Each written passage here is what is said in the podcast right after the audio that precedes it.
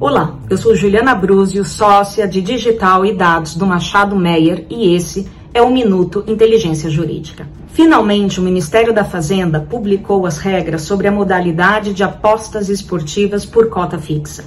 Esse regramento era muito esperado desde a Lei 13756 de 2018, cuja lei prevê a arrecadação e destinação dos recursos das lotéricas, mas não apenas, também trouxe a previsão da modalidade das apostas esportivas que vão além da possibilidade das lotéricas exercerem e explorarem esta atividade, mas também permite que empresas, os agentes privados possam fazê-lo. Só que faltavam as regras do jogo, que finalmente agora nós temos sobre a mesa.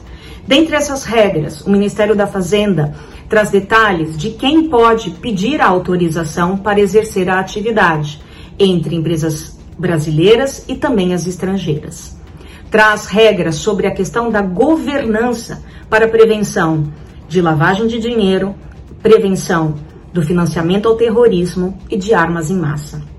As regras também colocam quais são os direitos e os deveres dos apostadores além de também trazerem uma importante imposição à observância para evitar o jogo patológico.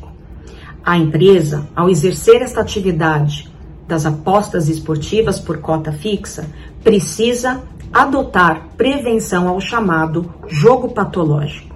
Portanto, o jogo responsável é um dos grandes destaques aqui da regra e mostra o cumprimento da função social que todas as empresas precisam seguir. Sem dúvida nenhuma que agora com as regras do jogo sobre a mesa, nós teremos ainda mais tração ao mercado tão pujante que já estava sendo praticado no Brasil.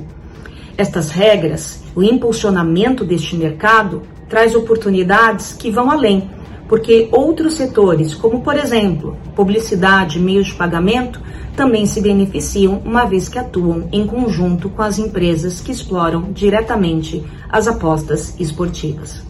Se você quiser saber mais sobre esse e outros assuntos, acesse o nosso portal Inteligência Jurídica no site Machado Meyer.